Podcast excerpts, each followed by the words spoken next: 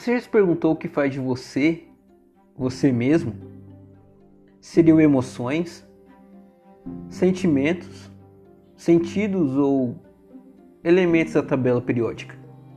Como, por exemplo, oxigênio, hidrogênio, carbono e nitrogênio. Se você já se perguntou isso, vem comigo para a gente saber mais o que é o paradoxo de Teseu.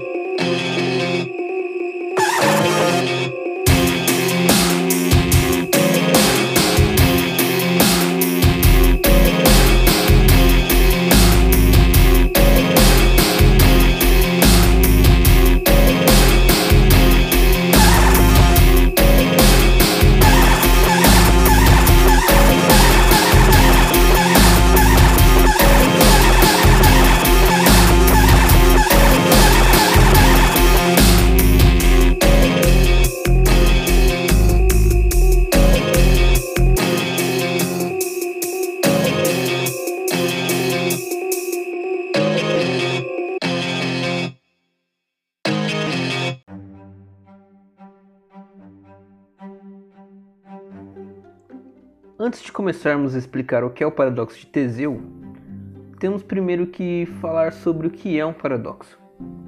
Bom, o paradoxo ele é fundamentado na contradição lógica das ideias, como se tivessem duas ideias numa frase só, e essa está se contrapondo à outra. No entanto, a contraposição dos termos utilizado cria uma ideia lógica, que do latim o termo paradoxo, paradoxum, é formado pelo prefixo para, contrário ou oposto, e o sufixo doxa, opinião, que literalmente significa opinião contrária.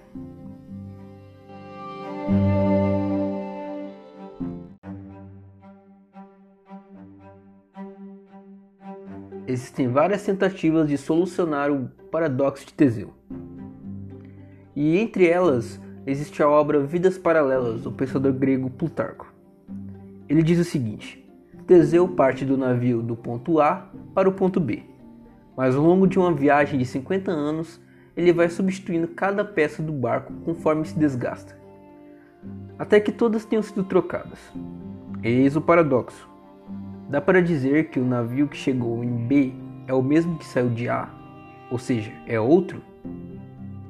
Muitos filósofos tentaram solucionar o enigma, entre eles Heráclito que comparou o navio e suas peças a um rio. Suas águas são constantemente renovadas, mas ele é sempre o mesmo. Aristóteles estabeleceu que é uma coisa definida por quatro causas: a formal, a material, a final e a eficiente. Em sua análise entre os pontos A e B, o navio só mudava sua causa material, então, ou seja, era o mesmo e também outros filósofos modernos também palpitaram sobre isso. Bom, usando a lógica de x, de que x é o mesmo que y, se apenas x e y têm a mesma propriedade e relação em tudo que for verdade para x também é para y, então tanto o navio A e o navio B são o mesmo. Já para Thomas Hobbes, ele jogou uma lenha na fogueira. Se, se um segundo barco for montado com as peças jogadas fora do outro barco, qual dos dois será considerado o navio de Teseu?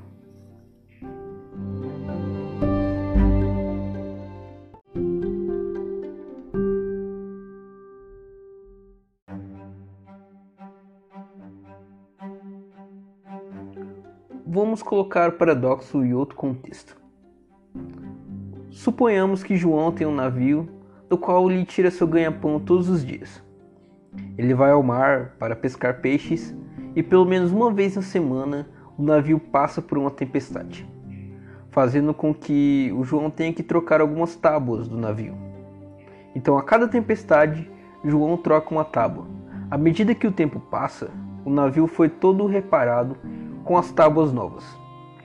E as tábuas velhas que sobraram, João, que não é besta nem nada, guardou as tábuas e também construiu um novo navio, idêntico ao outro.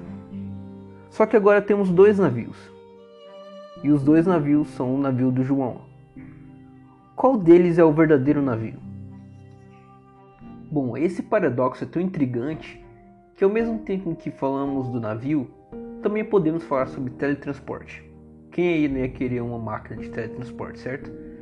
E se eu te falar que se você tivesse uma, as coisas não seriam tão simples assim. Derek Parfit é um filósofo britânico que estudou a teoria da identidade.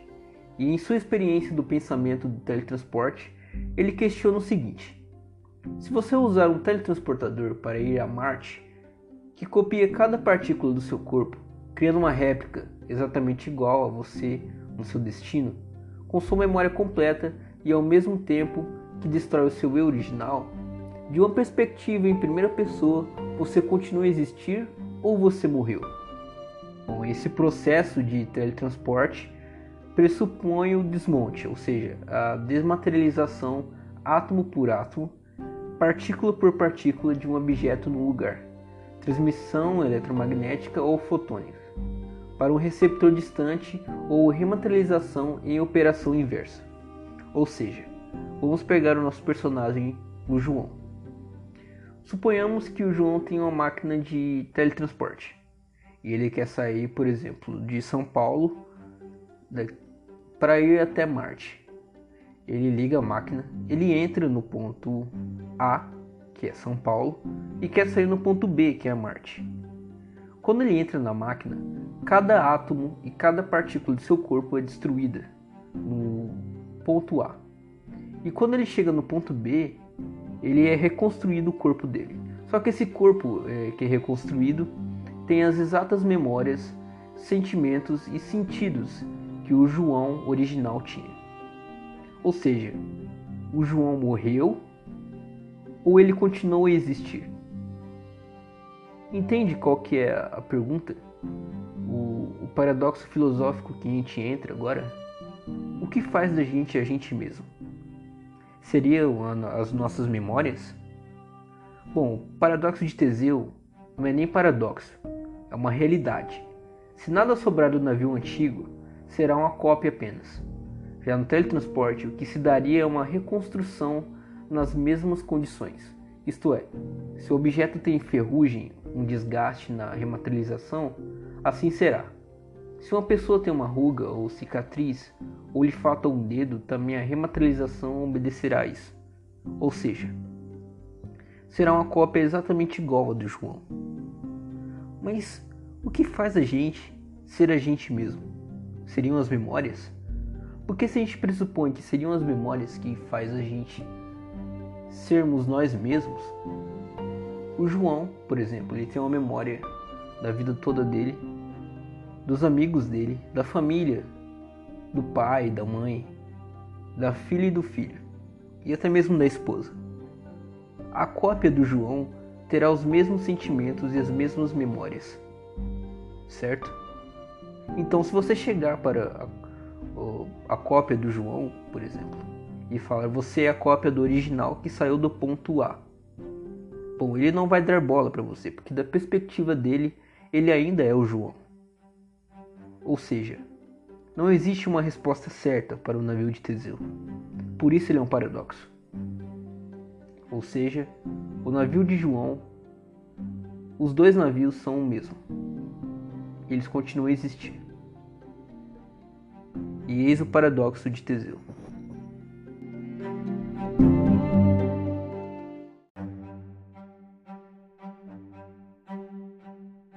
Se você estava esperando um desfecho final para esse paradoxo, um, uma ideia que chegaria à conclusão dele, bom, você está bem enganado, porque já faz séculos que filósofos e físicos debatem sobre isso. Bom, e se você assistiu ou estava assistindo WandaVision, há três semanas atrás lançou o último episódio da, da série, onde o Visão, criado pela Wanda, e o Visão original, entre aspas, é, dialogam, eles falam sobre o paradoxo de Teseu. E neles eles chegam à conclusão de que os dois são é, o Visão. Bom, e é por isso que eu tô fazendo esse episódio, porque é um debate que eu sei que algumas pessoas não sabem o que é. E também é, é algo legal também. Paradoxos são coisas legais da gente pensar. E também, se você tiver em uma conversa entre amigos, você pode falar, ah, você conhece o, o paradoxo de Teseu? E vocês debatem, ou quando você for conversar com alguém. E aí vai um contexto histórico para você. É, para você que não sabe quem foi Teseu.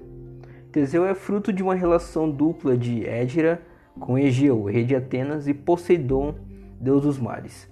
Teseu foi importante na mitologia grega. Sua façanha mais conhecida foi derrotar o Minotauro no labirinto de Creta, que se alimentava anualmente de sete rapazes e sete moças atenienses, como parte de um tributo imposto pelo rei de Creta.